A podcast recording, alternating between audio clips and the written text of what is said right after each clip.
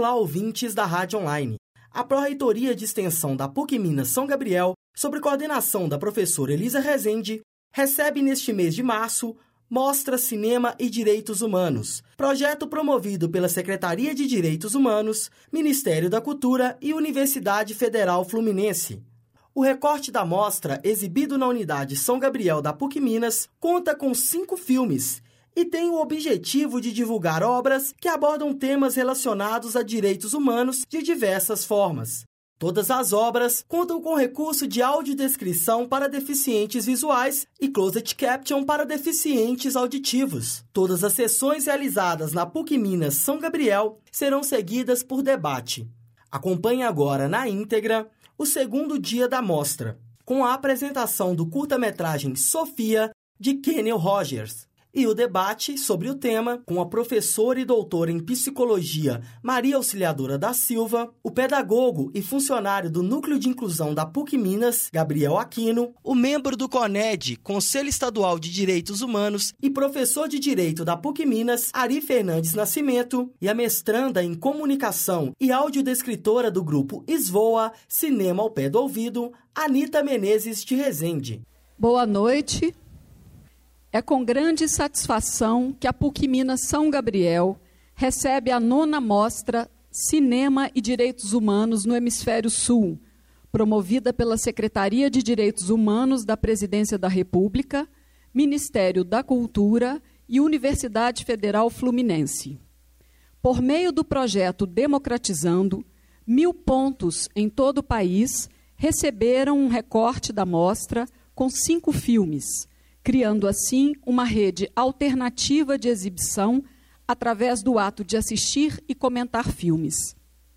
Todas as sessões da unidade na unidade São Gabriel serão seguidas de debate e os filmes exibidos contemplam uma cinematografia de enfrentamento, cuja dimensão estética e política, forma e conteúdo escapam à massificação das salas de cinema comerciais do país.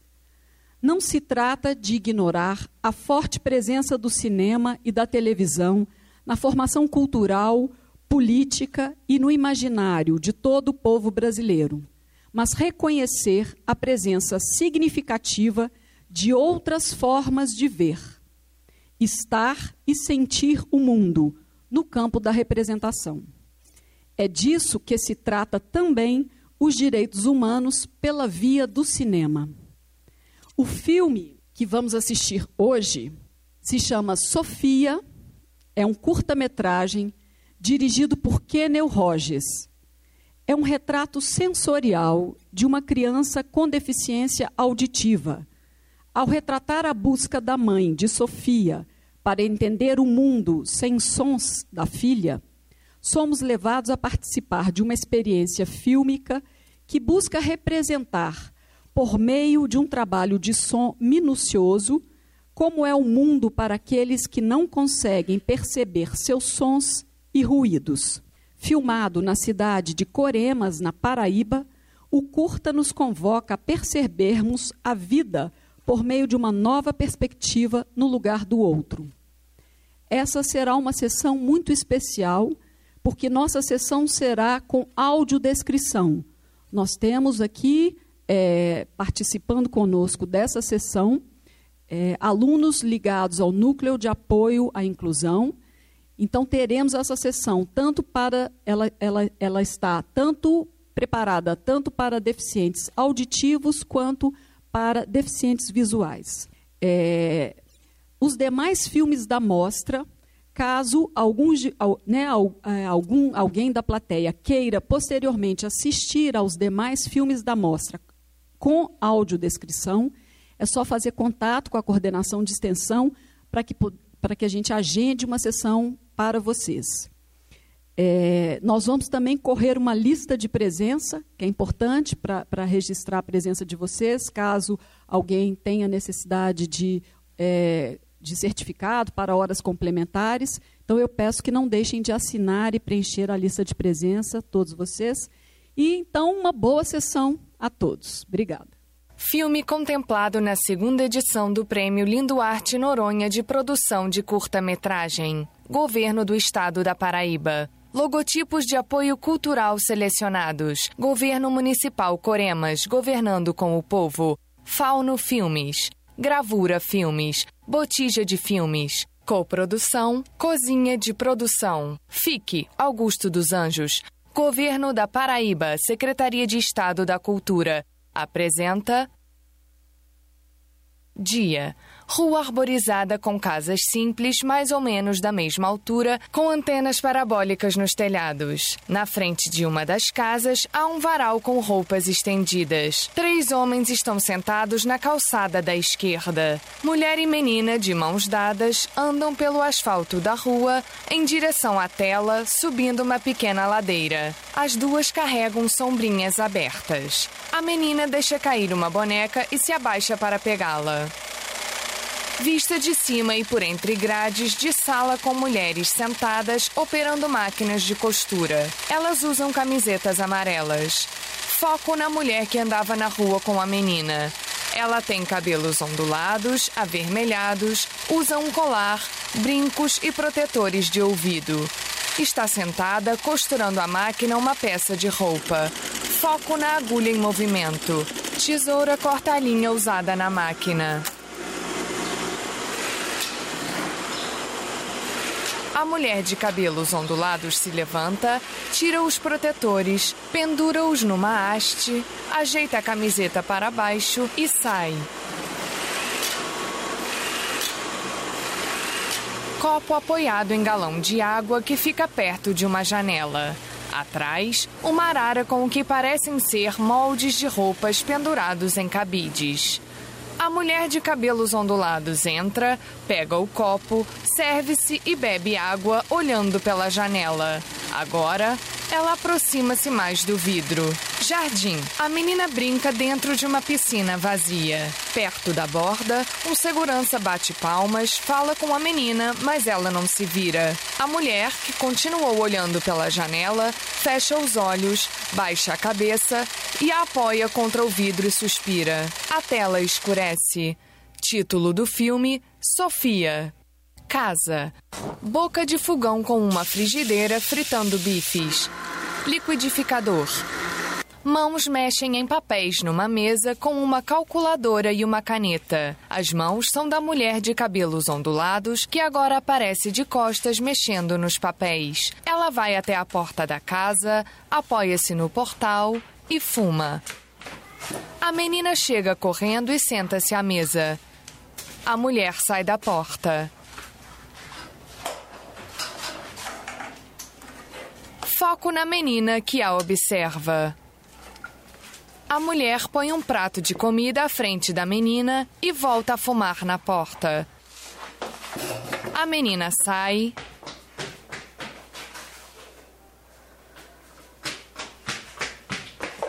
E volta com um rádio. A mulher sorri, vai até ela, pega o rádio e liga-o. puxa a menina para dançar, faz carinho na sua cabeça e a abraça. Agora, a mulher pega a menina pela mão e a rodopia. Voltam a dançar juntas e a se abraçar.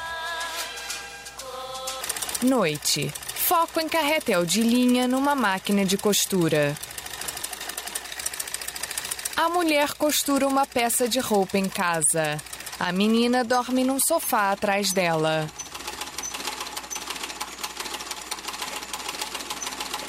Dia. Porta da casa. Uma vizinha varre a calçada perto de crianças. A mulher de cabelos ondulados e a menina saem de casa. A menina carrega uma boneca. Ela apoia a boneca na janela vizinha e vai brincar de amarelinha com outra criança. A mulher entrega uma mochila para a vizinha e vai embora. Foco no rosto da mulher, que está com os protetores de ouvido e olha para baixo. Ela está na sala de máquinas de costura com as outras funcionárias, cada uma em sua máquina. Ela trabalha pensativa.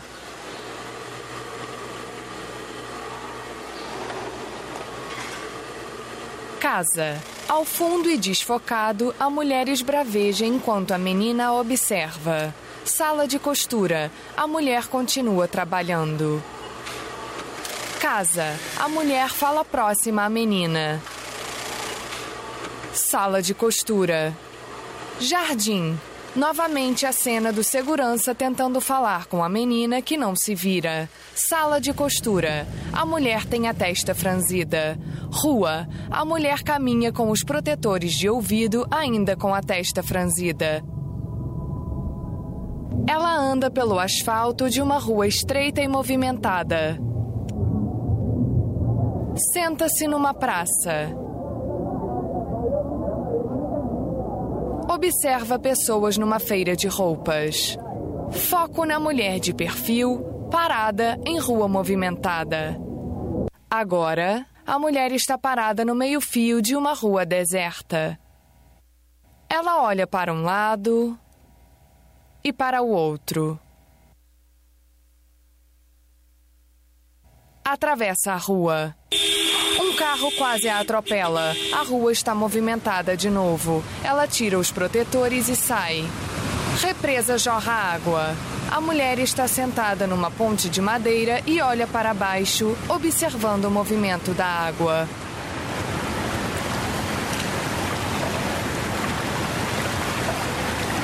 Agora, a mulher está boiando de barriga para cima e seu corpo balança com o movimento da água. Abre os braços. Água da represa. A mulher está boiando, agora de barriga para baixo, com parte da cabeça dentro da água. Ela se levanta com os cabelos no rosto, para.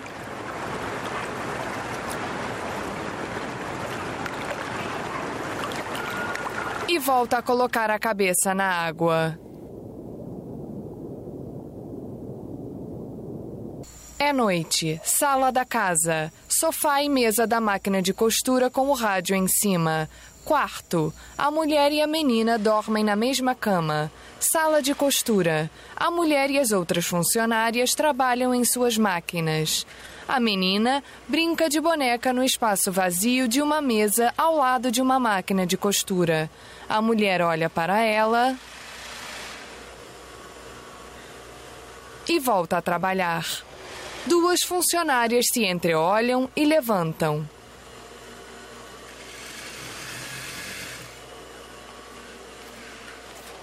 Uma delas traz um embrulho na mão.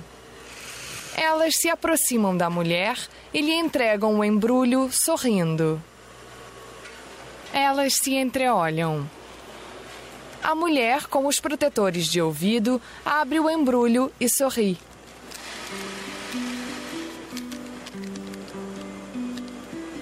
Meu amor é teu. Tira um livro da embalagem e o folheia. Acha um envelope no meio do livro, Mas dou-te mais uma vez, abre-o, fica surpresa meu bem. e olha para as colegas sorrindo. Saudade é pra quem tem. Anoitecer. Imagem ao longe das silhuetas da mulher e da menina que caminham saltitantes em estrada na beira da represa. Meu amor é teu. Elas correm. Mas dou-te. Casa. A mulher aponta lápis coloridos. A menina desenha uma garota com um coração vermelho na blusa embaixo de uma sombrinha. Ela colore o desenho. A mulher observa e sorri.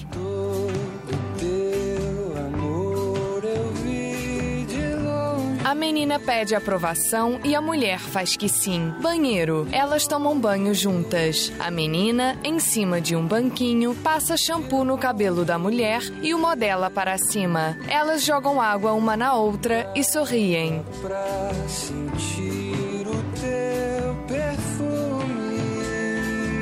Sala. A menina ainda colore o desenho. A mulher lhe dá outro lápis. Cozinha. A menina tenta quebrar um ovo numa frigideira. Ela bate no ovo com uma colher de pau, o aperta e ele quebra sujando-a. Deixa o ovo cair na frigideira com casca e tudo. Ela sorri e se afasta. Sala. A menina colore o desenho. Sala de costura. A mulher, sorrindo ao ganhar o livro das colegas, olha para a menina que brinca. Vitrine. A mulher e a menina param em frente a prateleiras com aparelhos de som. A tela escurece. Casa.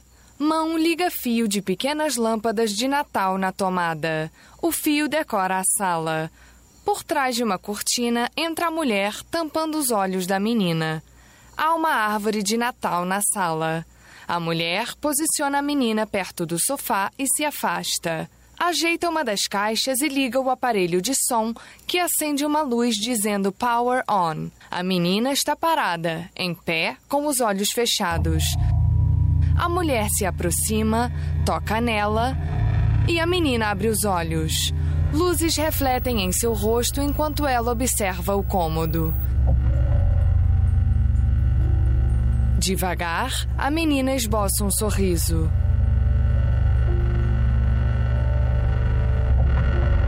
Foco na caixa de som que vibra e pisca uma luz vermelha.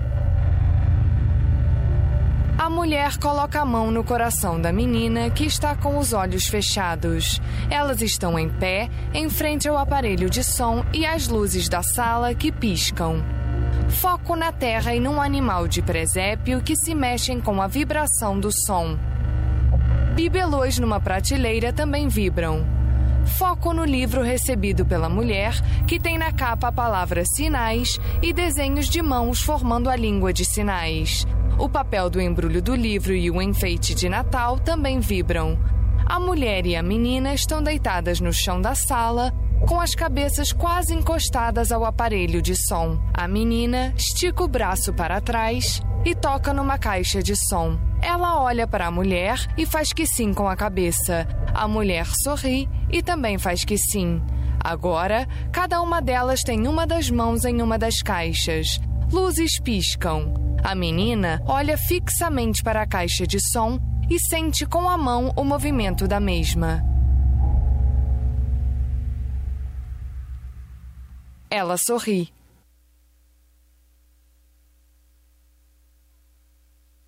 Foco na mão tocando a caixa. Reflexo colorido das luzes piscando. A imagem da mão na caixa desaparece, ficando apenas círculos coloridos do reflexo das luzes sobre um fundo preto.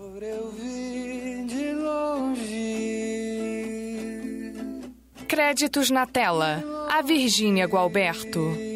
Com Isabelle Domingos, Sofia e Joana Marques, mãe, respectivamente na audiodescrição como menina e mulher. Roteiro e direção: Kenel Rogers. Assistente de direção: Virgínia Gualberto. Direção de produção: Rebeca Zavascki. Produção Coremas: Francisco Neto. Produção Patos, Verusa Guedes. Direção de fotografia, Breno César. Som direto, Gian Orsini. Direção de arte e figurino, Carlos Mosca. Montagem, desenho sonoro e mixagem, Kenel Rogers e Breno César. Outros créditos selecionados. Produção executiva, Leta Batista e Rebeca Zavascki. Produção e assistência de arte, Francisco Neto e Sanduí Diniz. Trilha sonora, Meu Amor é Teu. Compositor e intérprete, Marcelo Camelo. Universal Music 2011. Tua, Trio Esperança. Nós somos o sucesso, 1963. Roteiro desenvolvido no segundo Jabre Laboratório Paraibano de Jovens Roteiristas, Congo, Paraíba. baseado em fatos reais. facebook.com barra Sofia o filme.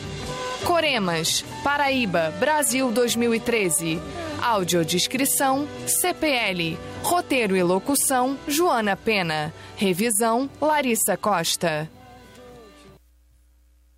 Bem, e para conduzir o debate, eu convido aqui à frente Maria Auxiliadora da Silva, doutora em psicologia e professora da PUC Minas de Psicologia, Direitos Humanos e Inclusão.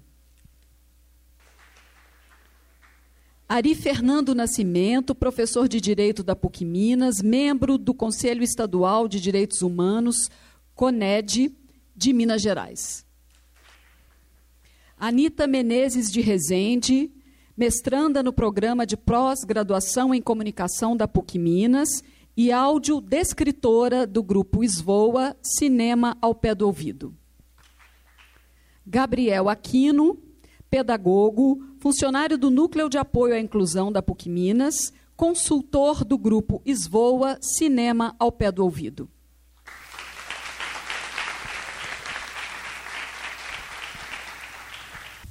Boa noite a todos. É um prazer estar aqui com vocês. Agradeço o convite da Elisa e espero que a minha fala possa contribuir né, para a formação de vocês, para a reflexão do que estão aqui e promover né, uma discussão em cima da questão dos direitos humanos. É, eu coloquei algumas coisas aqui para direcionar, mas pensando que o filme ele nos provoca, né? na verdade o curta ele vem nos provocar e pensar a questão dos direitos humanos. Pensar a questão dos direitos humanos diz respeito às diferenças. E as diferenças, elas se colocam no nosso cotidiano. Então, pensar nas diferenças é pensar na diversidade. Ao mesmo tempo que se coloca a diversidade no nosso cotidiano, também se apresentam lado a lado preconceitos, dificuldades, discriminação e exclusão. Então, eu vou, assim, a minha contribuição é pensar um pouquinho nessas questões que se apresentam no nosso cotidiano e que a gente precisa estar atentos em relação ao nosso posicionamento. Nosso posicionamento como cidadãos, nosso posicionamento como pessoas. Então, assim, é, quando a gente pensa em relação às diferenças, nós pensamos que é, por que, que temos tanta dificuldade com o diferente? Né? A gente vê o filme Sofia e a gente pensa é, que ali tem uma menina com o mundo, né, que vivencia experiências, que vivencia experiências diferentes das nossas em geral. E ali tem uma mãe tentando perceber esse mundo dessa menina, acompanhando esse mundo, né, e uma menina que tem uma vivência. É, esse modo diferente e que muitas vezes nos assusta, esse modo diferente que nos afasta um dos outros, ele está centrado no modelo que nos é colocado.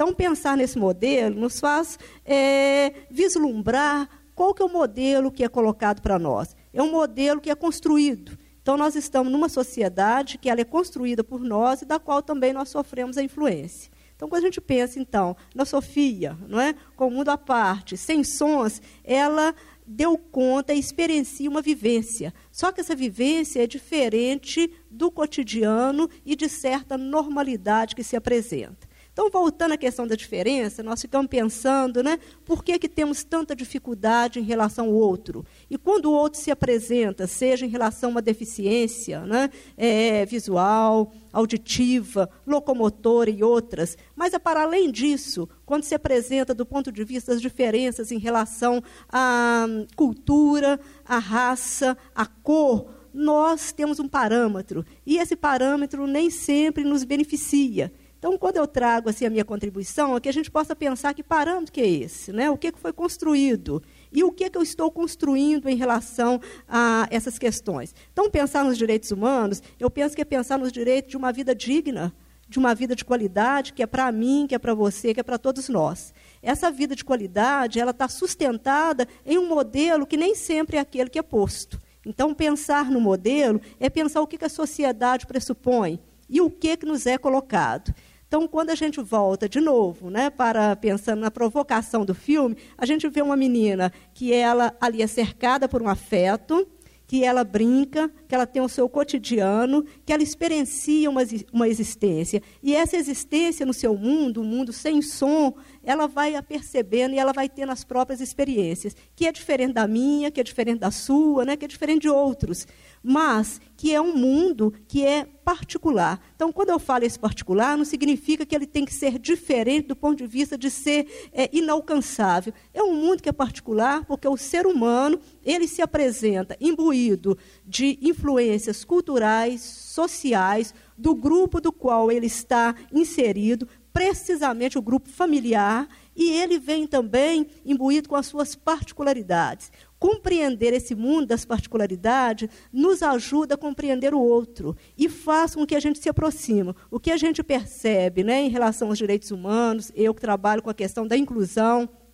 trabalho com as diferenças, é pensar que as diferenças podem nos ajudar a construir e não a nos separar. Então, assim, é, em relação a né, iniciando essa discussão, que eu tenho para é, começar e provocar, e vamos dizer assim, é ver que a nossa, o filme nos chama para uma sensibilidade em relação ao outro. O outro que é diferente de mim, que tem uma existência diferente da minha, mas que ele contribui e tem uma existência própria. E que o meu modo de ser, o mundo que eu estou inserido, com suas normas, com suas regras e com seus valores construídos, eu posso ter autenticidade e eu posso me aproximar do outro. O diferente também, muitas vezes, nos afasta porque nos assusta. E nos assusta porque não é um terreno familiar.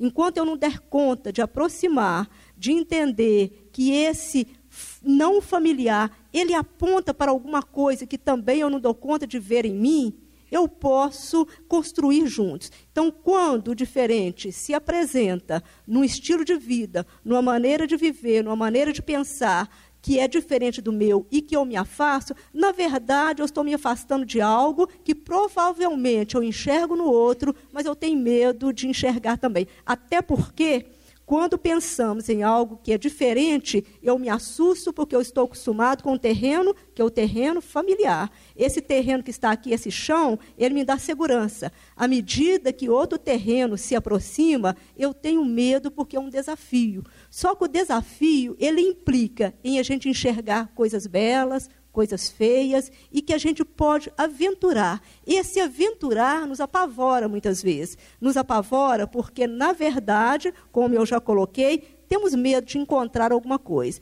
Eu penso que as diferenças nos convocam para pensar na nossa humanidade. Essa humanidade que ela é incompleta, que ela aponta para uma falta, que ela aponta para a beleza, mas aponta para a feiura também, que aponta para nossas faltas. Então, quando eu tenho dificuldade em ver esse diferente e que está dizendo em relação a uma diversidade, e precisamente, particularmente o Brasil, né, é um país da diversidade, e ao mesmo tempo temos tantos preconceitos, tantas dificuldades, nós estamos falando de algo que não gostamos, não queremos e temos medo medo de enxergar. É a minha fala né, inicial é para que a gente possa refletir nesse diferente, no outro, que tem uma existência, que tem um modo próprio de enxergar, de vivenciar experiências, de visão de mundo, de olhar, de experienciar as sensações, que a gente possa dar conta de construir juntos.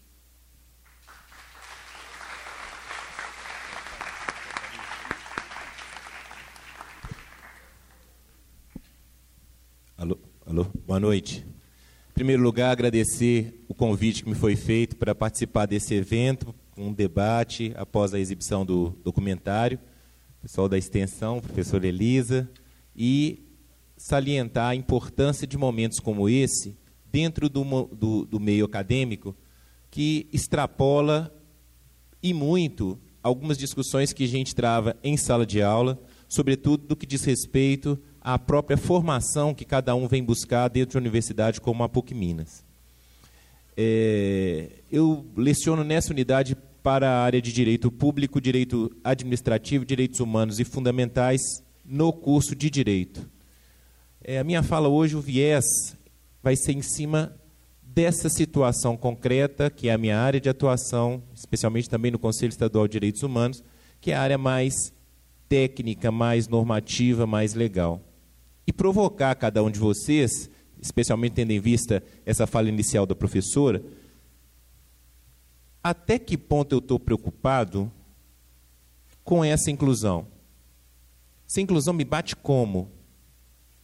Ela vai me bater apenas no momento que eu vou me deparar com uma situação concreta, experienciando, por exemplo, uma pessoa que é da, do meu convívio social, da minha família, que possa ter algum tipo de limitação ou condição que o torna diferente de mim. Do lado jurídico, do lado legal, desde 1988, essa Constituição que está em vigor tem apresentado uma série de mecanismos muito voltados para fazer essa inclusão. Mas concretamente, até que ponto essa inclusão está ocorrendo? É isso que o filme traz. Até que ponto, mesmo num recorte bem simples, um filme de aproximadamente 15 minutos, em momento algum a gente viu, mesmo no recorte, a presença do Estado, incluindo essa menina ou amparando essa mãe trabalhadora que levava a menina para o trabalho, que não tinha condição de dar algum tipo de retorno, de acompanhamento específico para promover essa inclusão. Ao que me parece, nesse recorte, o Estado praticamente não aparece, ele está totalmente omisso a essa realidade que é concreta e que aflige uma série de pessoas, ou que atinge, mais do que aflige, atinge um número significativo de pessoas das mais diversas limitações. Nesse caso concreto, causou-me assim muita muita emoção até o fato de ao final a mensagem que se passa é que a menina de alguma forma consegue interagir, né? A mãe compra ali o, o aparelho de som com as luzes e aquela imagem da vibração do presépio, a vibração dos bibelôs na estante, e a menina põe a mãozinha ali na, na caixa de som, sentindo a vibração. Timidamente, ela começa a se incluir no mundo que para ela é um mundo que não tem sons, ela começa a sentir esse som. Outra passagem interessante é aquela do a menina desenhando o coração, né? e depois a mãe colocando a mão no coração da menina, sentindo a pulsação. Até que ponto a gente está com disposição a ter esse tipo de cuidado, esse tipo de olhar? É um olhar de inclusão. Ou a gente quer afastar, não quero isso para mim, não. Desde 1989, a legislação brasileira já caminha nesse sentido. A Constituição de 88, depois de 89 veio o Estatuto Deficiente, depois vem um decreto regulamentando quase 10 anos depois. Mesmo assim, timidamente, a gente vê algumas, algumas iniciativas no sentido de que haja uma inclusão de pessoas com deficiência. Em sala de aula, já até provoquei os alunos perguntando a eles nos condomínios que eles frequentam nos espaços privados e públicos onde há prédios, quantos elevadores tem aquele dispositivo de mencionar qual andar que está? Quantos tem o, o mostrador tátil para uma pessoa que tenha baixa visão possa se locomover e não errar o andar? Será que é muito caro colocar um aparelhinho para falar primeiro andar, segundo andar, porta fechando, porta abrindo? Para gente que não tem esse tipo de limitação ainda, né? Porque quem sabe se a gente ainda vai ter. A velhice está aí para todo mundo, criando limitações das mais variadas. Será que isso é tão difícil? Já existe lei regulamentando isso. Algumas saltam aos olhos, por exemplo, no que diz respeito à mobilidade urbana, temos observado que, gradativamente, na cidade de Belo Horizonte, os passeios têm sido adaptados para pessoas que têm dificuldades de se locomover. Não é só para pessoas que têm baixa visibilidade ou que sejam é, deficientes visuais, não. Para pessoas que têm dificuldade de se locomover. Porque a população está envelhecendo. Aí tem o piso tátil. Que para muitos, inadvertidamente, torna-se até um transtorno, né? Ah, vai quebrar o salto do meu sapato alto. Então, nesse primeiro momento, né, nessa primeira rodada de falas aqui, a, a, minha, a minha provocação é muito nesse sentido. Né? Até que ponto estamos atentos a essa inclusão, já que o Estado timidamente coloca ferramentas jurídicas à disposição, mas a maioria de nós desconhece essas ferramentas. A maioria não quer saber dessas ferramentas. E no nosso cotidiano é importante que nós, que estamos dentro da academia, nós que somos cidadãos, nós que estamos lutando aí para ter os nosso, a nossa dignidade respeitada, que a gente possa pensar também nesses excluídos para incluí-los e fazer com que eles possam participar da sociedade, mesmo com as limitações, tendo em vista o fato de serem seres humanos que precisam sim, de alguma forma, participar da construção desse país melhor. Nesse primeiro momento, essa é a minha fala. Obrigado.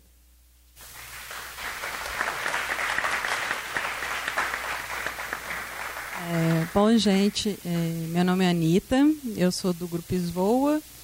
É, o Grupo Esvoa nasceu do projeto Cinema ao que é um projeto da extensão, é, funciona no Coração Eucarístico, que é um projeto que nasceu para investigar a audiodescrição. O projeto já tem três anos, quatro anos ou mais. É, o que a gente faz dentro do projeto é, é basicamente a gente faz o, a roteirização, dá a descrição, a gente grava, faz a mixagem e a gente leva esse, esses filmes para um grupo de, de pessoas com deficiência visual. E para ter o feedback delas, a gente faz um debate, a gente faz entrevista. É, bom, é, o que mais me chamou a atenção nesse filme, uma coisa que eu fiquei pensando, é como que essa questão da acessibilidade, a gente vai muito da, da necessidade do momento. Eu fiquei pensando que o filme foi, né, foi exibido com audiodescrição, é, mas e que, que se tivesse se tem um, um, surdo, um deficiente auditivo? Ele não teve acesso à audiodescrição. Então, como, como, porque a audiodescrição nem sempre é aberta. Muitas vezes ela passa, você coloca um fone de ouvido, igual aquele fone de ouvido de tradução simultânea. E normalmente é só, só os cegos usam um fone e o filme passa com, com áudio normal.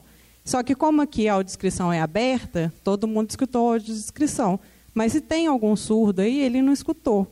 Então, isso é acessibilidade também? Isso isso é, no momento que as coisas acontecem, a gente pensa nisso. Né?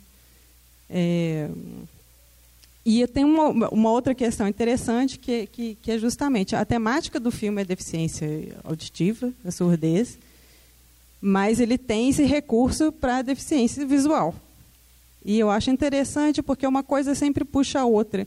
Eu acho que isso é muito rico, porque você traz uma discussão muito mais ampla sobre acessibilidade. Né? Você não pensa em um lado só, porque às vezes você pensando em um lado, você acaba é, é, trazendo uma contribuição para o outro. Às vezes é uma coisa que você nem tinha pensado. É, bom, é, eu não vou falar muito sobre a audiodescrição, não vou, eu acho assim, é até, é até deselegante fazer críticas à audiodescrição de, de outros colegas, né? Então eu, eu prefiro que vocês é, façam perguntas, façam críticas e a gente responda.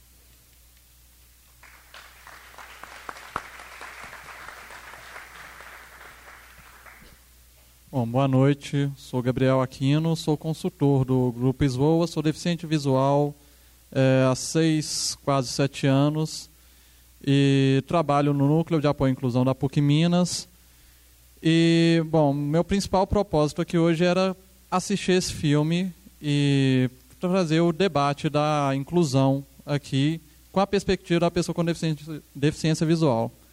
Professor falou aqui conosco é, até que ponto nós estamos promovendo a inclusão na sociedade. Além disso, eu pergunto de qual forma estamos promovendo essa inclusão na sociedade. Se eu vim aqui com o propósito de debater um filme, eu preciso ter um acesso de qualidade a esse filme. É preciso que eu tenha um acesso à informação que está sendo passada nesse filme, de modo que eu compreenda ele e tenha total condição de debater como qualquer outro aqui. É, infelizmente, não foi possível isso, eu tenho que pontuar, mas a audiodescrição apresentada, eu, enquanto consultor, eu me sinto no dever de falar nisso. Hã? Sim, enquanto consultor e pessoa com deficiência visual que estava aqui se propondo a debater, eu tenho que dizer que eu perdi o filme e não consegui acompanhar o que eu deveria, a profundidade desse filme. É um filme que trata do som, beleza, colocou uma audiodescrição aqui para a gente, que deveria ser sutil, deveria ser para o deficiente visual ter a oportunidade de acompanhar, enquanto os outros acompanhavam o filme, da, é, como posso dizer assim, o filme deve ser passado da melhor forma para cada um. Se a audiodescrição é aberta a todos, esse todos, existem pessoas que enxergam, que não enxergam, pessoas que ouvem, que ouvem pouco, que ouvem muito, é, pessoas que às vezes não têm a necessidade da audiodescrição e que às vezes a audiodescrição chega a atrapalhar essas pessoas. Então é preciso pensar na forma de se promover a acessibilidade, não só promover, mas como promover para dar um acesso de qualidade e que possa gerar o debate em todas as pessoas. Bom, a princípio, minha fala é essa.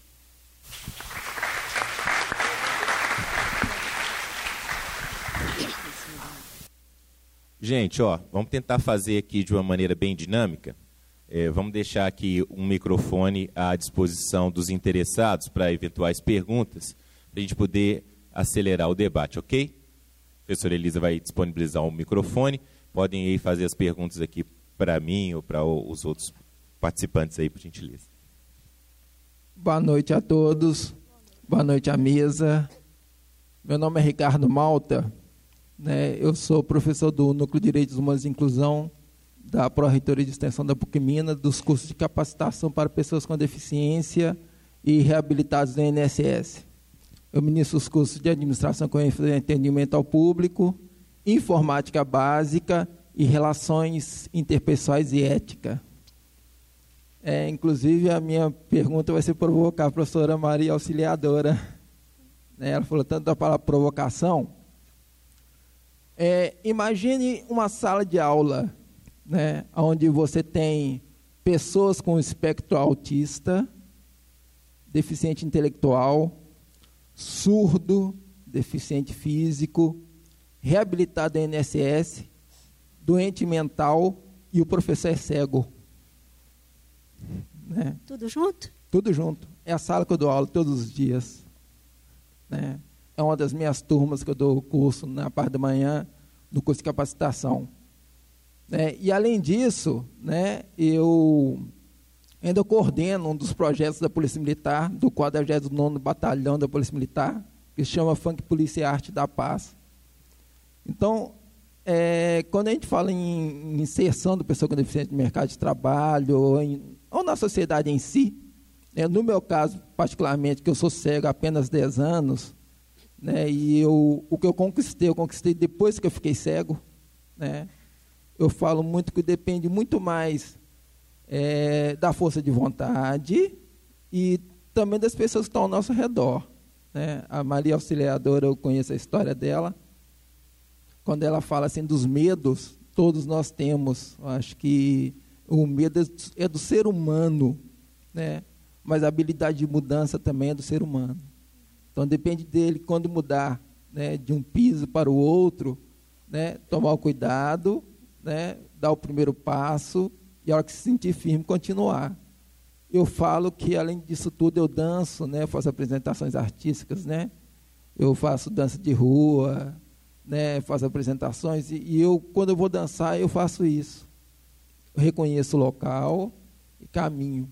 Né? Então, ali, Maria Auxiliadora, eu gostaria que um dia você fosse lá, né, visitar a nossa sala, onde você vai ver todas as deficiências, né, mas a harmonia realmente é, é maravilhosa, porque a gente pensa em todos, né, com as suas particularidades, com as suas dificuldades, mas com as suas habilidades também, que todos nós temos, né? habilidades e competências de mudar.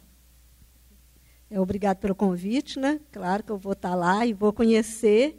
E assim, quando a gente pensa em inclusão, e eu que trabalho com essa disciplina né, há muitos anos, a gente tem discutido com os alunos precisamente do décimo período, que estão é, prestes a entrar no mercado de trabalho. Primeira coisa é ver se nós acreditamos na inclusão.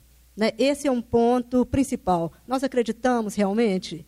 tá? Porque para que eu possa contribuir para que o meu trabalho, seja como psicólogo, como professora, como né, outra função ou outro é, cargo e titulação, eu preciso acreditar no mundo que alguns teóricos falam que possa caber todos.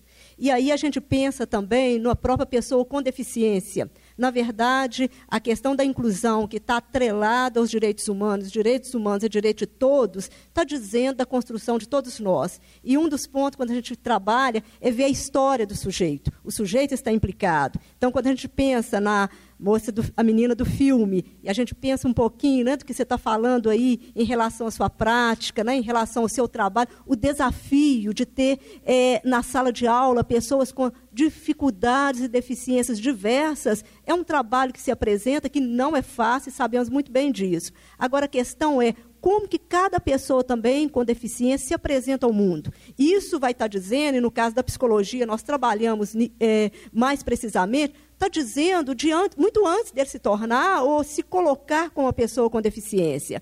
Então, quando a gente pensa na questão do filme e que a gente vê aquela menina, né, aquela mãe no primeiro momento, né, a gente vê aquela, aquela cena lá na fábrica e ela se debruça, vê a menina na piscina, o segurança tentando conversar com ela, há uma tristeza ali de uma filha que não se comunica, né, de uma filha que ela gostaria que estivesse comunicando. Aos poucos nós vamos ver que vai haver um desenvolvimento. E um dos pontos que eu acho que é interessante da gente pensar é essa questão da aceitação do outro. Essa é a grande dificuldade, o grande desafio que nós temos. Nós temos uma enorme dificuldade de aceitar o outro, porque nós temos um padrão também que é estabelecido de acordo com meus critérios. A sociedade coloca um padrão, nós o aceitamos muitas vezes sem questionar, e nós também temos um. Então, como que a pessoa se coloca, por exemplo, a trajetória de alguém que a gente fala, né? A pessoa que teve uma superação. Como é que é essa história? Tem algo que é dela, tem algo que tem uma família por trás, seja onde for, que a incentivou, que estimulou, que acreditou, tem algo que foram algumas circunstâncias propícias que possibilitaram que ela, que ela avançou, né, que ela tenha avançado, tem uma série de contingências que aparecem aí. Eu penso que o nosso trabalho né, é um trabalho que desafia, seja em qualquer lugar. Eu, como uma pessoa né, que é, aparentemente não tem uma deficiência, mas que tem faltas, que tem falhas, tá? que ela pode não ser tão visível ou não tão visíveis, mas que se apresenta no dia a dia. Então, quando você fala a questão do medo, nós temos muitos medos. E um dos medos que nós temos é de enfrentar esses desafios, de aceitar o outro do jeito que ele é. Né? Então, assim, eu penso que nós, como pessoas que estamos todos aqui tentando contribuir para uma sociedade mais justa, uma sociedade mais igualitária, uma sociedade que tenha menos miséria, que a gente possa contribuir para, se não é para reduzir de vez, pelo menos para minimizar, primeiro, eu acreditar, eu acreditar que esse mundo é um mundo para todos e que as pessoas devem ter oportunidades é, iguais. Claro que isso na prática não se dá tão fácil dessa maneira, mas, por exemplo, o seu trabalho, o meu trabalho, o trabalho do professor ao lado, o trabalho pessoal do grupo, e todos nós, está dizendo dessa contribuição. Né? Então, acho assim que a primeira coisa, dentre outras, é a gente acreditar nessa inclusão, tentar aceitar o outro que é diferente de mim, que é muito difícil, porque queremos o outro que é muito próximo, e além do mais, é a gente construir juntos, enfrentando esses desafios que se apresentam no dia a dia. É, boa noite, meu nome é Webster, eu sou aluno de Relações Públicas na unidade do Coração Eucarístico e faço parte também do grupo Esvoa, sou locutor do grupo, trabalho com edições lá também, já tem um ano e meio que eu faço parte do grupo Cinema ao Pé, de ouvido, Cinema ao Pé do Ouvido e agora o grupo Esvoa. Professor, é, eu quero destinar mais a pergunta para o senhor e, na verdade, mais é uma reflexão, nem tanto, talvez uma pergunta. Eu fui casado durante 14 anos com uma pessoa que usa cadeira de rodas e o total de relacionamento entre namoro e o casamento foram 20 anos e somos pais de duas filhas. E, eu, nós somos usuários de ônibus até hoje. E falando sobre a questão da mobilidade, inúmeras vezes, né, quando nós iniciamos o namoro, eu a carregava, colocava dentro do ônibus, fechava a cadeira depois subia, porque as portas eram muito estreitas. Até que, com muito custo, alargaram as portas e hoje tem elevadores. E mesmo tendo elevadores, muitas das vezes ela já saiu às 5 horas da manhã para estudar no Coração Eucarístico às 7 horas da manhã, depois trabalhar, que ela trabalha na unidade também, e pagar alguma disciplina que estava fazendo à noite. Então, para quem saiu esse horário, chegar em casa por volta de quase meia-noite. E quando chegar num ponto de ônibus, um trocador virar e falar: o elevador está estragado, você tem que pegar o próximo. É, e assim, é a vida de toda a pessoa que tem uma deficiência, seja qual seja ela for. Tem uma questão que eu fico olhando: um país que necessita que leis venham fazer que as pessoas é, venham é, cumprir essas leis para que essas pessoas estejam tenham o seu direito cumprido. E muitas das vezes as pessoas se tornam marginais e não cumprir essa lei, vão à margem da lei e façam que essas pessoas submetam ao que elas querem, mesmo tendo leis. Que eu acho que a lei fortalece, mas hum, ao, não sei até que ponto que o ser humano pensa que precisa de uma lei fazer com que o outro consiga ter o seu direito a partir do que a lei fala para ele. Falando de audiodescrição, a partir do, desde o ano passado, qualquer é, filme que sejam é, incentivado por qualquer lei de incentivo à cultura é obrigado agora a entrar com acessibilidade nele. Até então todos os produtores faziam seus filmes e ninguém pensava nesse outro que precisava de uma acessibilidade. Seja a legenda não é a legenda que se entra, não é a legenda para a pessoa com deficiência auditiva, e sim a legenda transcritiva só do que está acontecendo, e não como aparece na que estava aqui isso. É, ruído de motor, que é para a pessoa que tem a deficiência auditiva. Então, só as leis, só mediante das leis que isso vem acontecer. É, bolsas né, para as pessoas, é, questão voltando à questão racial e muitas outras coisas que envolvem direito, os direitos humanos. Então, eu queria só uma questão de reflexão, até que ponto que tudo isso tem que ser a, a, a base da lei para que as coisas se cumpram. Seria essa aí a pergunta ou reflexão, talvez. E, infelizmente, é, o que a gente tem hoje é um estado evolutivo da nossa sociedade, eu estou me referindo à sociedade brasileira, que desconhece um pouco da sua história e da sua formação. Durante muitas décadas, comunidade negra, por exemplo, era invisível a qualquer tipo de estatística.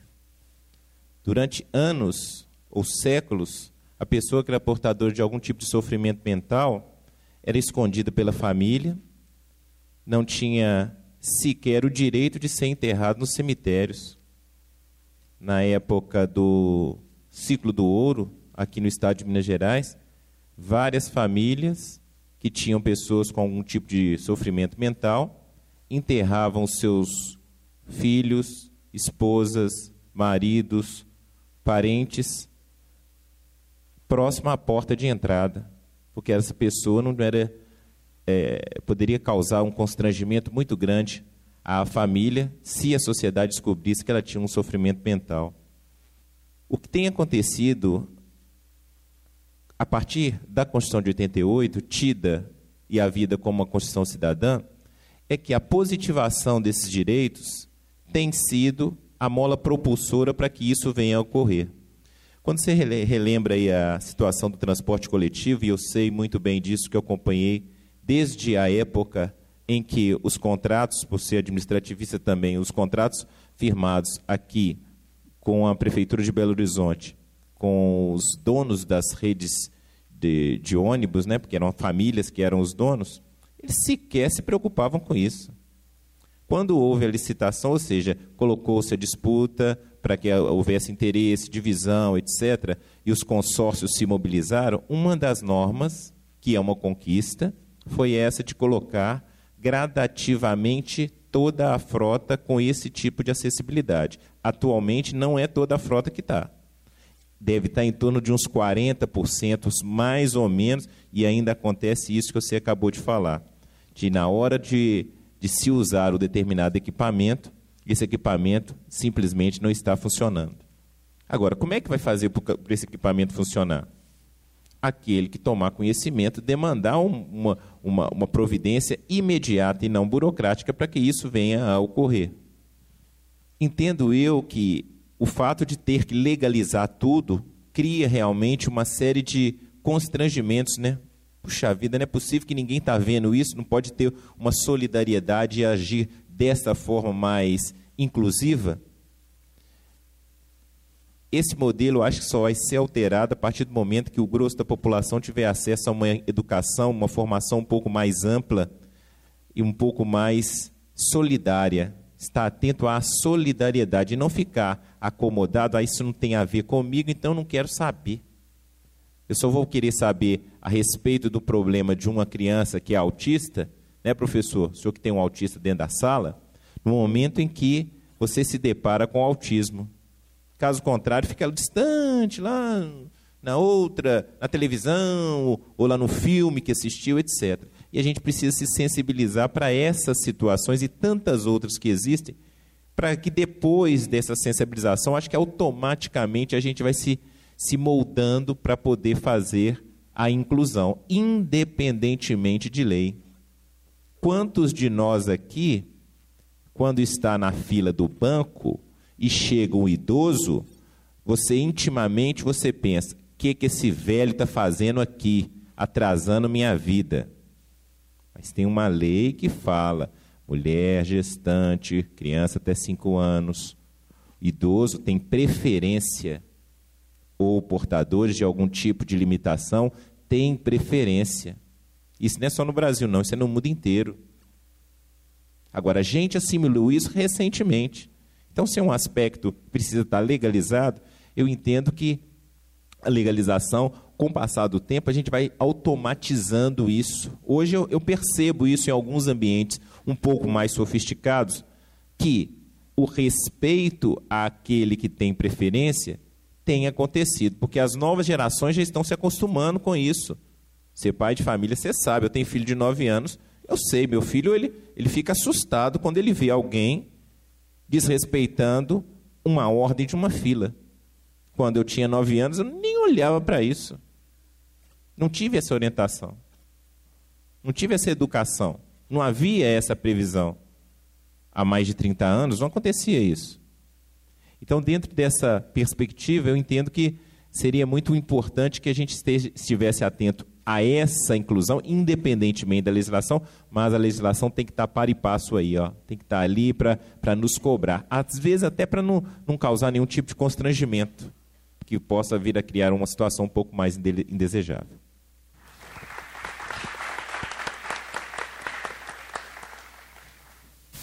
Boa noite. Boa noite. Meu nome é Sérgio Augusto. É, eu queria dirigir a pergunta para o Gabriel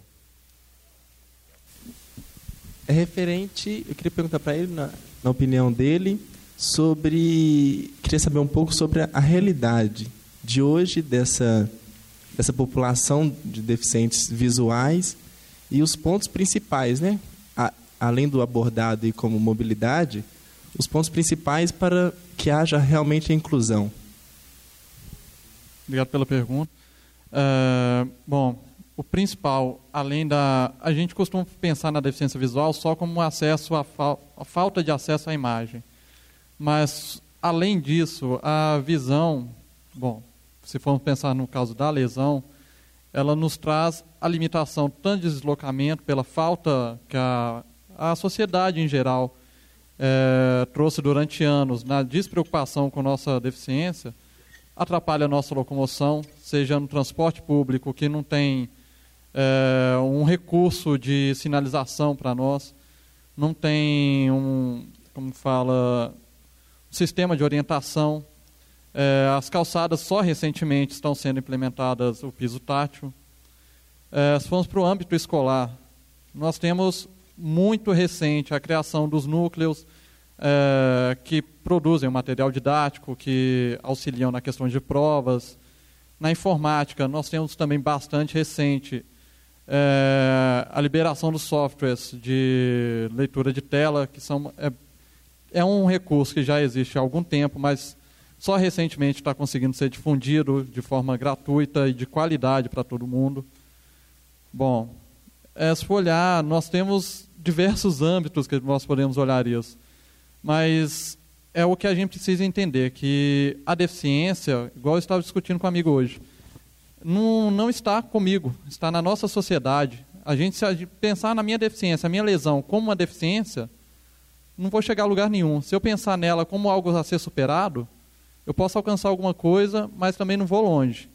Agora, se eu pensar que essa deficiência é um novo modo de percepção de vida, uma nova perspectiva de, de vivência no mundo, uma nova experiência, eu consigo levar isso para o âmbito social, consigo me aceitar é, de acordo com a minha limitação e minhas potencialidades e consigo levar isso para a sociedade. A sociedade tem que aceitar o indivíduo de acordo com o que ele pode ser para o mundo e o que o mundo pode ser para ele. É o que a gente fala que a inclusão é uma via de mão dupla. É, não adianta eu ficar aqui questionando todos os problemas da, de acessibilidade no mundo, se também eu não faço por onde de me tornar uma pessoa capaz de estar no mundo. Então, por mais que existam os problemas, existem os problemas de acessibilidade, nós temos que olhar os dois lados e andar de mão dada, sociedade, pessoa com deficiência, pessoa sem deficiência. Então, assim, poderia enumerar milhares de problemas que nós passamos, mas só enumerar eles não adianta.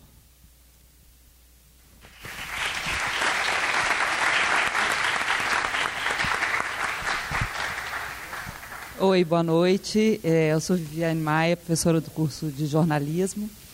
Ah, eu achei bastante interessante é, essa exibição aqui hoje, pelo fato da audiodescrição, que é uma coisa que eu imagino que a maioria das pessoas não conhece, como eu não conhecia.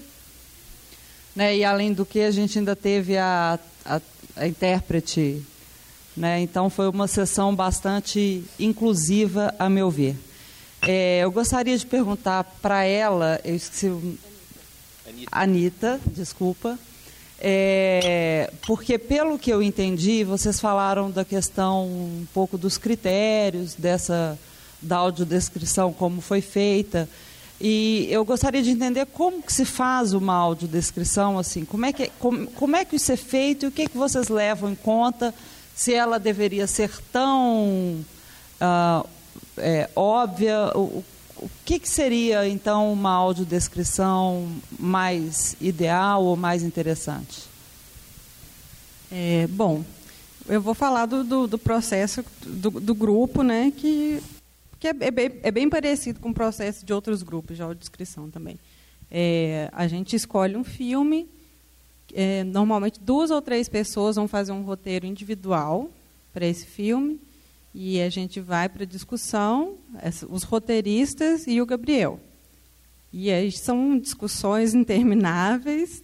Às vezes a gente demora assim três, quatro, cinco reuniões para chegar no roteiro final. Aí a gente vai para gravação e mixagem. É, Bom, para a audiodescrição para cinema, você tem que considerar que o filme tem, tem um som, tem diálogo, então boa parte da percepção que você tem do filme vai vir do som. Ou seja, você não precisa é, descrever, falar que, um, que o telefone está tocando se a pessoa está escutando o telefone. É óbvio. Né? Essa é uma das coisas.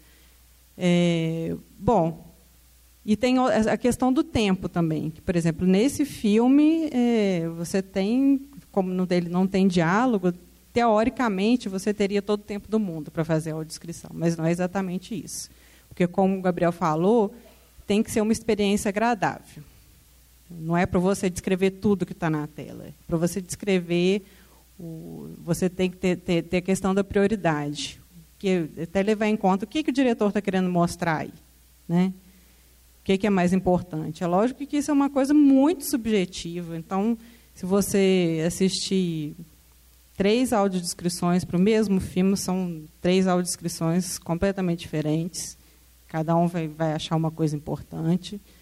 É... Mas é basicamente isso. Tem essa, ter essa acessibilidade para o que é importante.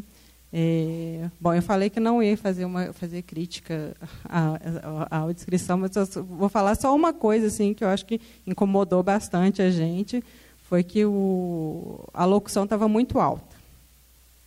E a gente ficou bastante incomodado, principalmente porque esse filme fala sobre o som, o som do filme é extremamente importante, e a gente achou que a locução abafou um pouco o som do filme. É, não, o que mais? Que a Anitta está falando é muito interessante, porque a todo momento eu estava tentando pegar as, os sons do filme. Que eu vi assim que o que falava do filme era o som e a falta de som. Eu não tive chance de, de experimentar os sons do filme. A todo momento tinha uma voz estridente, uma voz de aeroporto, falando na minha cabeça. E você, foi até interessante ela ter sido aberta para vocês perceberem é, o que não fazer na audiodescrição. É, porque, assim, se não é para. Imagina passar um filme para você numa tela preto e branco, chiada. É a mesma coisa para a gente. Se eu estou enxergando através daquela voz, é aquela voz que está me proporcionando a minha imagem mental do filme, ela precisa ser agradável, precisa estar de acordo com o que o filme quer passar, precisa ser agradável aos meus ouvidos. Não, não, não, não dá para aceitar é, que ela invada meus ouvidos e, e se sobreponha ao som original do filme. Então, a audiodescrição ela tem que ser sutil, ela tem que apresentar tudo o que puder naquele tempo, é, levando em consideração o tempo, intervalo de som, é, os efeitos sonoros, que a gente falou que é muito importante. Tudo isso tem que ser levado em consideração para que a pessoa sinta, é, tenha a oportunidade de interpretar o filme, de debater o filme de acordo com qualquer outra pessoa. Eu só queria fazer um comentário, que, que os seus comentários, Gabriel, com certeza vão ajudar a Secretaria de Direitos Humanos da Presidência da República, porque a gente precisa preencher um relatório, né, é, narrando, contando como que foi né, a sessão, como que foi a experiência, e, e, lá existe esse espaço. Então, com certeza, eu vou estar pontuando né, para a secretaria, que é quem nos envia né, a audiodescrição, ela vem junto com o material, então, eu vou ter oportunidade de, né, de colocar suas observações para a secretaria. Quem sabe, numa próxima mostra, isso esteja né, de uma maneira mais interessante. Ó, oh, eu vou fazer uma observação aqui, porque meus alunos já me conhecem, sabem que eu não aguento mesmo. O Gabriel ponderou aqui, e eu, como não tendo esse tipo de, de, de deficiência ainda visual tão extremada, falo ainda porque pode acontecer com qualquer pessoa, e pode até, até, acontecer, até acontecer comigo, mas eu imagino também que é, é, uma questão da gente se habituar, porque uma coisa que ele falou, e as, os dois eu acho que discretamente não quiseram comentar, mas tinha uma música que era do Marcelo Camelo, que era do Los Hermanos, que era a trilha do filme.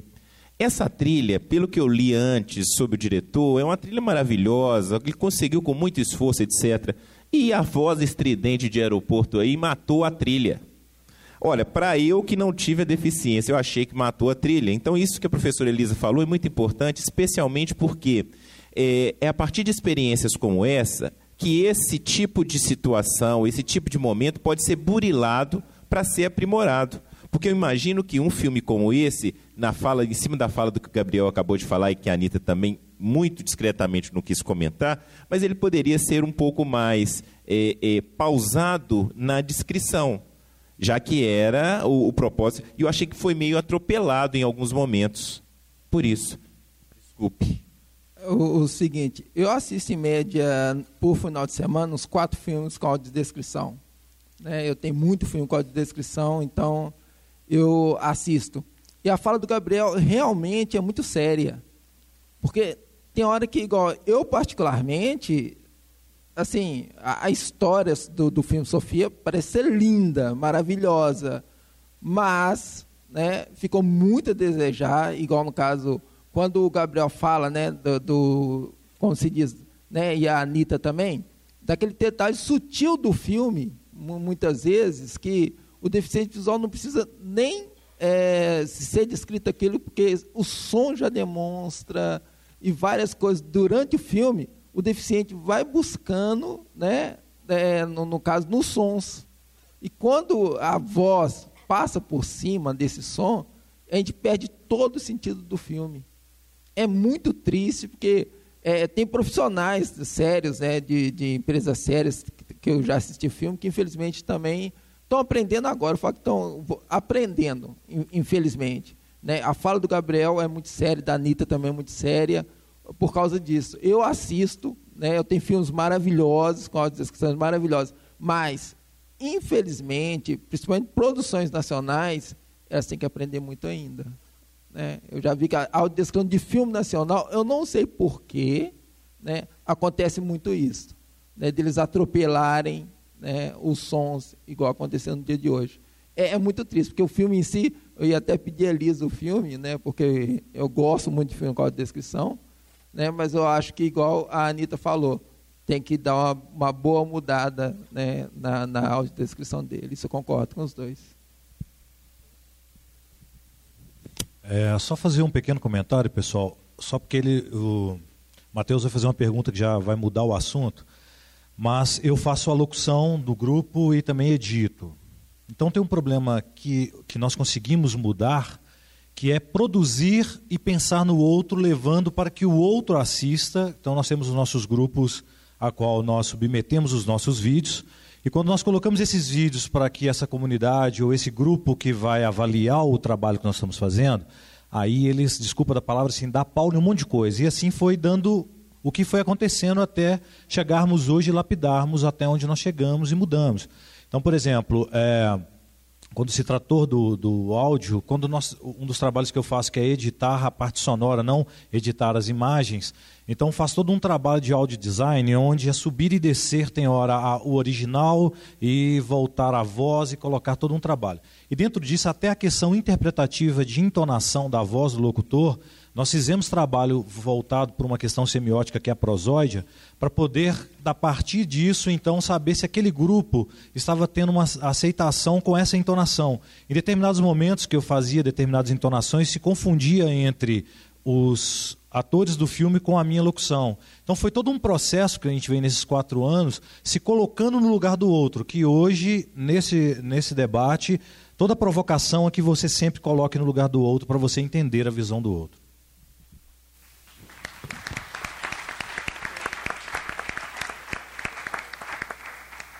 É, boa noite, meu nome é Matheus. Como o Webster falou, eu vou mudar um pouquinho o assunto aqui, porque eu vou falar do ponto de vista, o meu ponto de vista, que sou deficiente visual. Queria comentar aqui que meu coração, meu coração tá, é, deficiente auditivo. O coração tá vibrando mais que a caixa de som do filme. Então, seguinte, eu acho que esse negócio que a Anitta e o Gabriel comentaram, que do fato de que a audiodescrição se sobrepôs ao som do filme, que não teve não teve como você acompanhar a trilha sonora original do filme.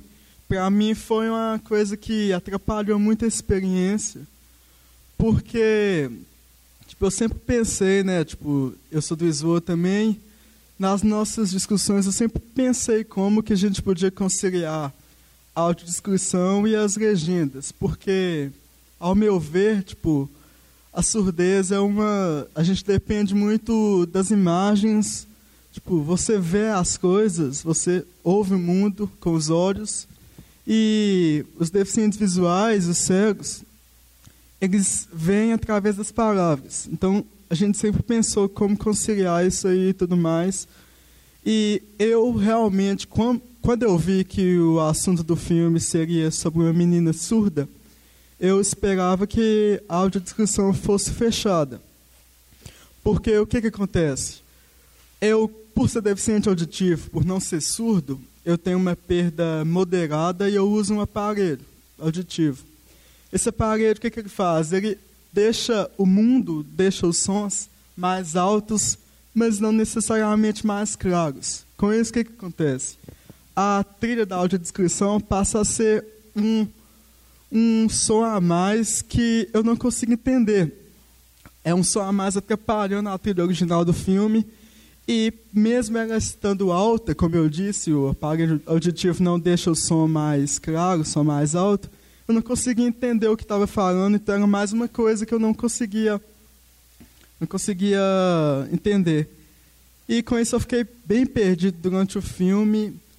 Então eu acho que é muito importante o que o Gabriel comentou de que não é só promover a inclusão, a gente tem que também prestar atenção na forma com que a gente vai promover essa inclusão. Porque às vezes, por exemplo, ironicamente, o fato de ter audiodescrição meio que diminuiu a inclusão minha, de alguém que não escuta, tipo, normalmente.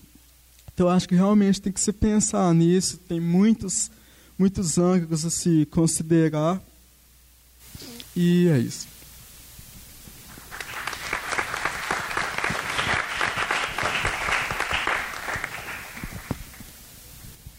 Eu vou mudar um pouquinho o, o, o rumo da conversa aqui. É, desde os primórdios é, da, da, da, gente, do ser humano enquanto sociedade, acho que a religião é a, a força motriz mais poderosa assim, em criar conceito de como a gente vê o, o, o diferente, o, o que não é idêntico a gente. E em 90% dos casos há um grande equívoco da parte de todas as religiões do mundo e, por exemplo, no caso de deficiência mental, até hoje isso, isso tem um estigma ainda que vem aí, sei lá, do, da, da idade das trevas, que a deficiência mental estava ligada à possessão demoníaca, por exemplo, e isso veio evoluindo, por mais que, né, que se decai aí, mas veio evoluindo, as pessoas escondem, escondiam mesmo, e até hoje eu creio que isso acontece.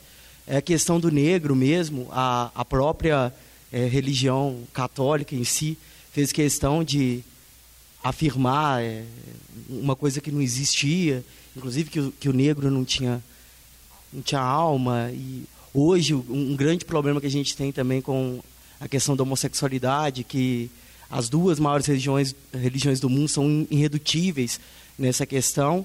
E ela trata a questão da inclusão muito como caridade. E isso é algo que ficou meio sabe, entranhado na sociedade hoje.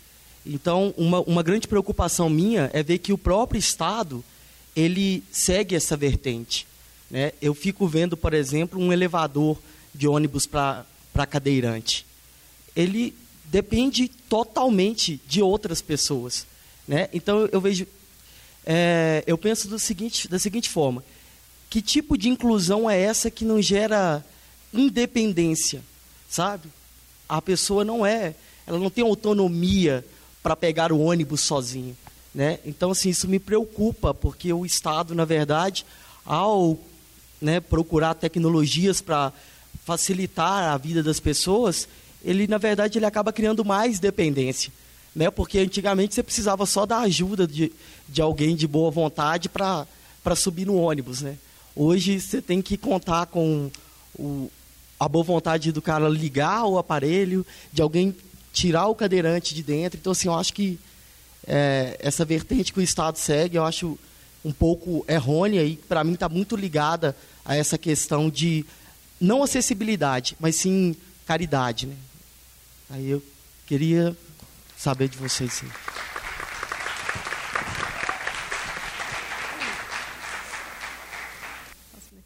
começar é, a falar a respeito disso e outras pessoas podem contribuir. Né?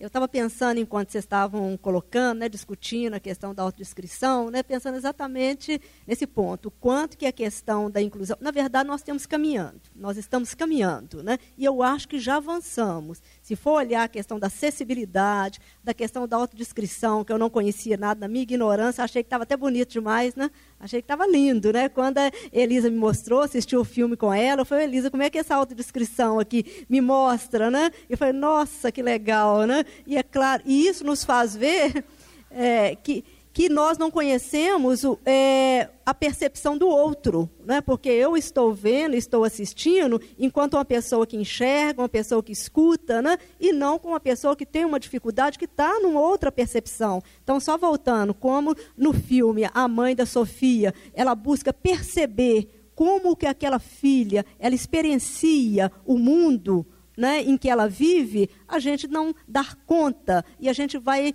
é, caminhar tentando compreender o mundo outro. Não vamos compreender na totalidade jamais, né? até por causa das particularidades, da subjetividade, que a experiência é única.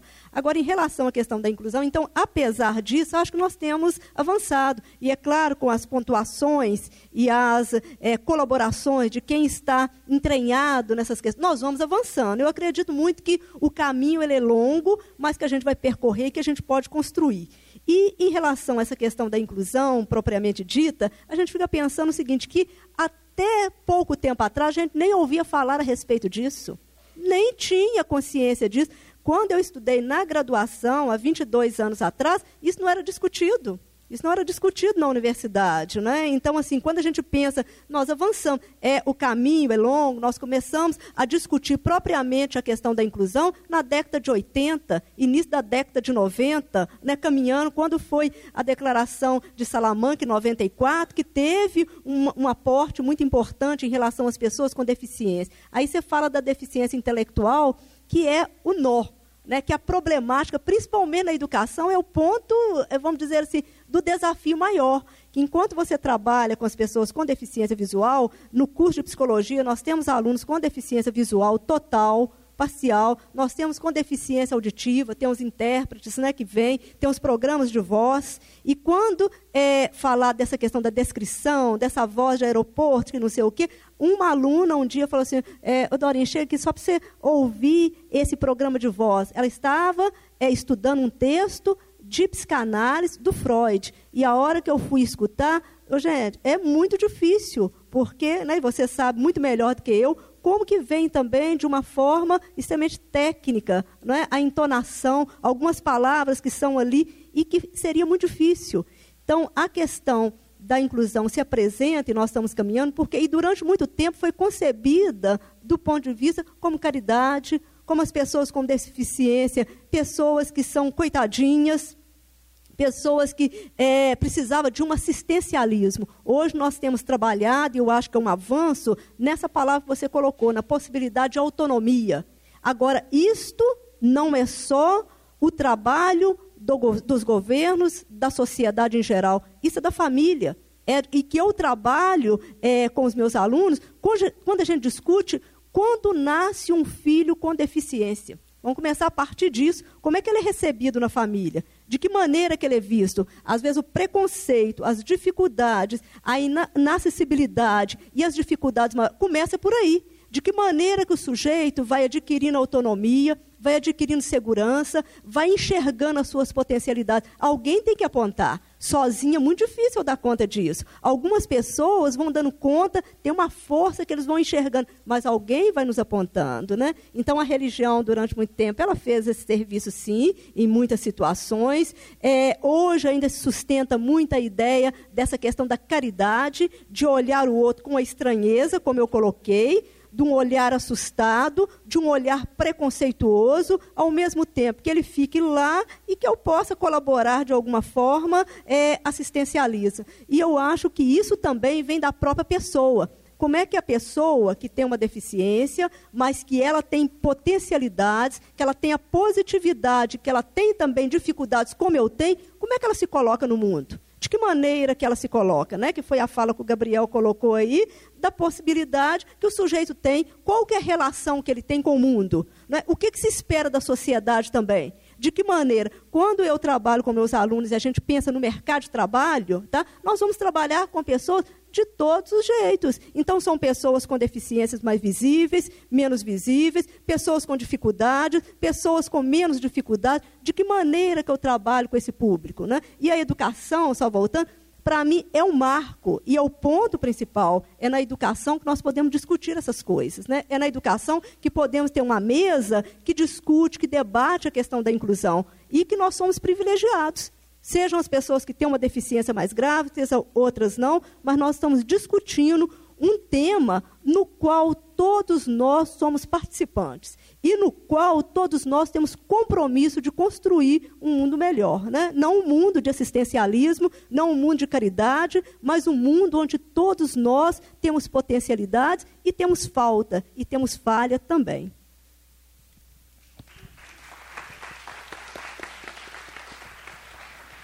É, não, só, só para fazer um comentário que nessa questão do, da deficiência intelectual já existe um grupo fazendo pesquisa sobre audiodescrição dirigida para pessoas com síndrome de Down e está tendo resultados assim muito bons.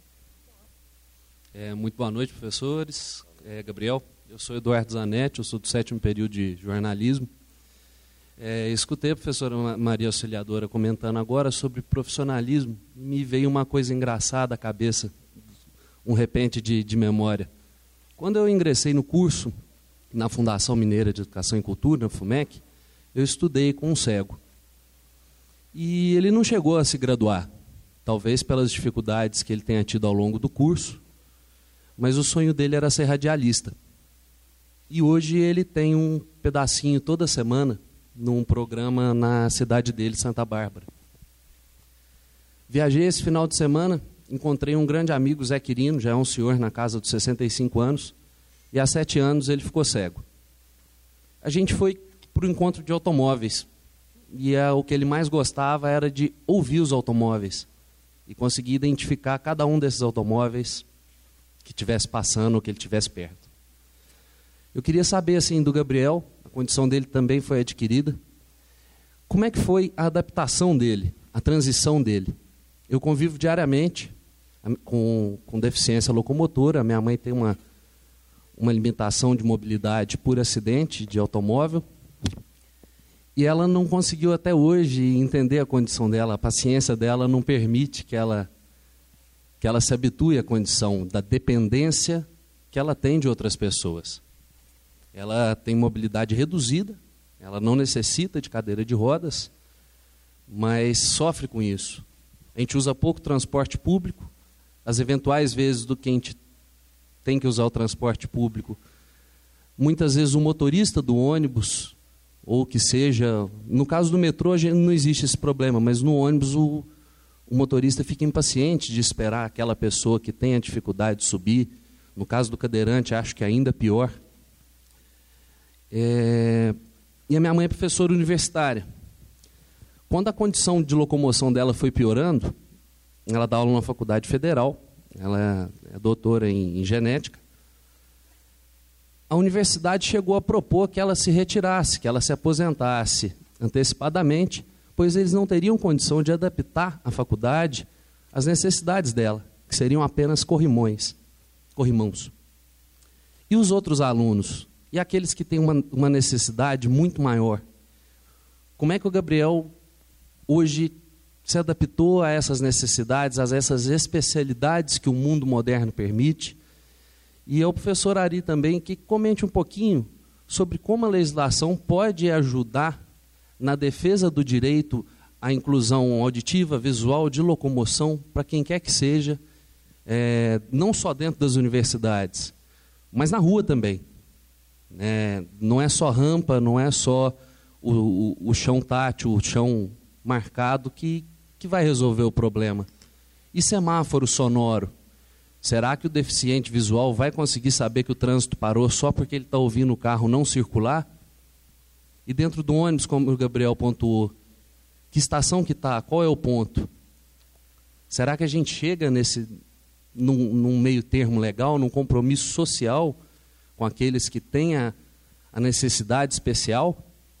Ou será que o Brasil vai se mostrar ainda tão rude com essas pessoas que tem tanto a, a contribuir? Todo mundo tem a contribuir. Uma palavrinha, por favor, de cada um.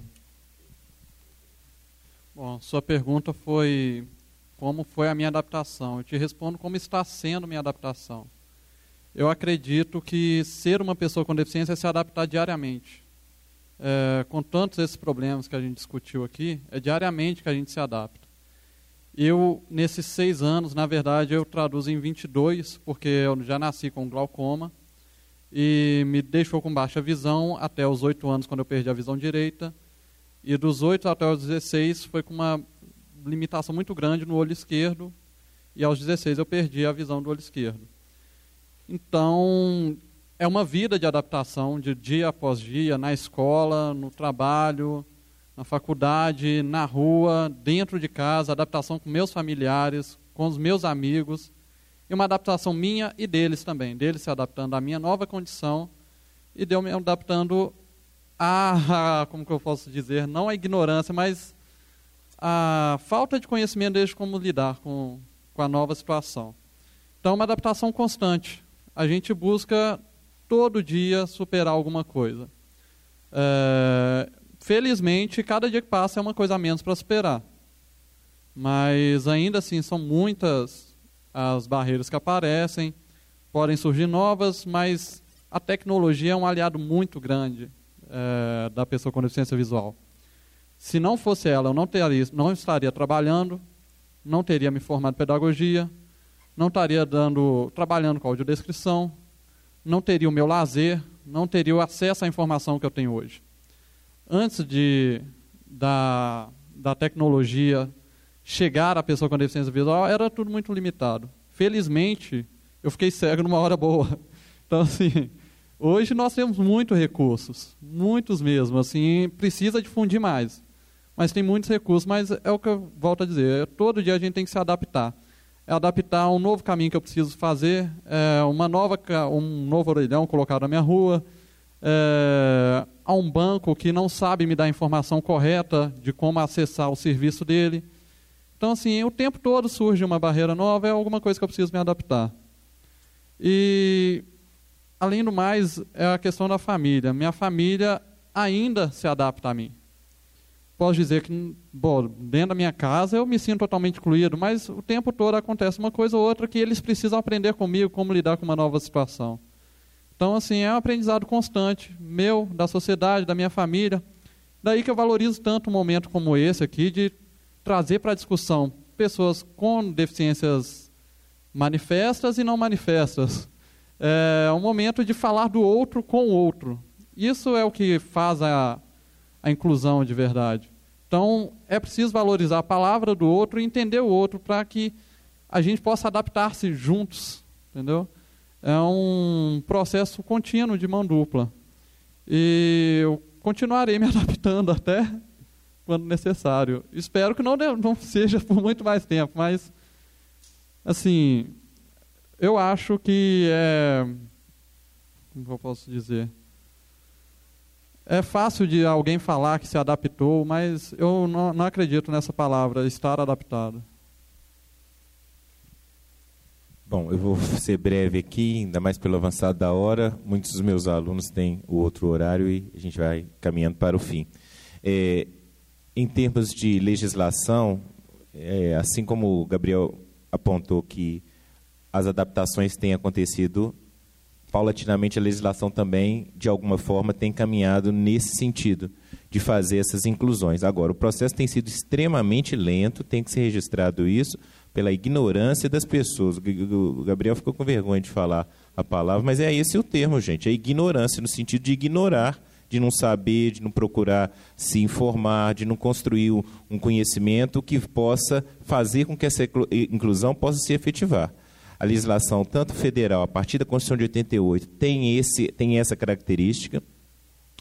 O número de secretarias com status de ministério que esse governo que está no poder há 12 anos, por mais que se critique, tem dado, sim, uma amostra de que há uma preocupação para que isso possa ter pelo menos uma importância um pouco mais, é, vamos dizer assim, visível em relação a outros que apenas deixavam isso como uma, uma questão secundária.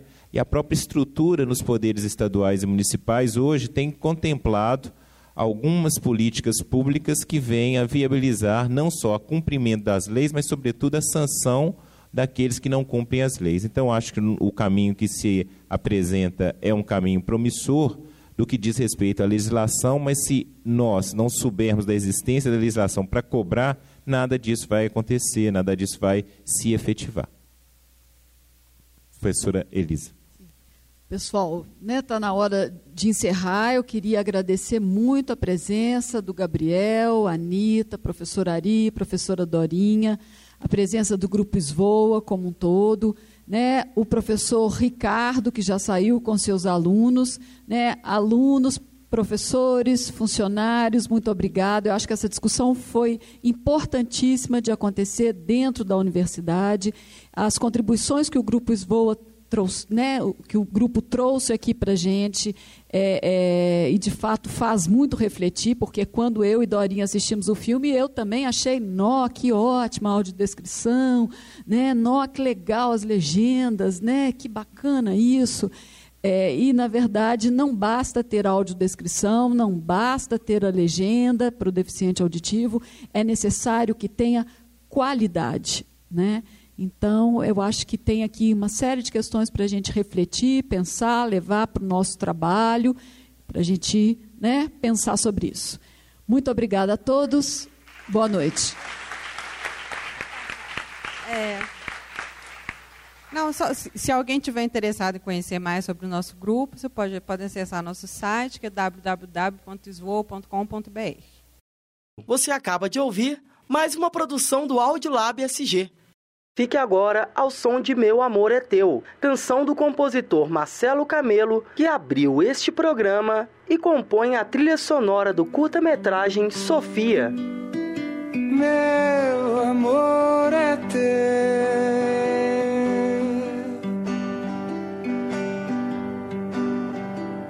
Mas dou-te mais uma vez, meu bem. Saudade é pra quem tem.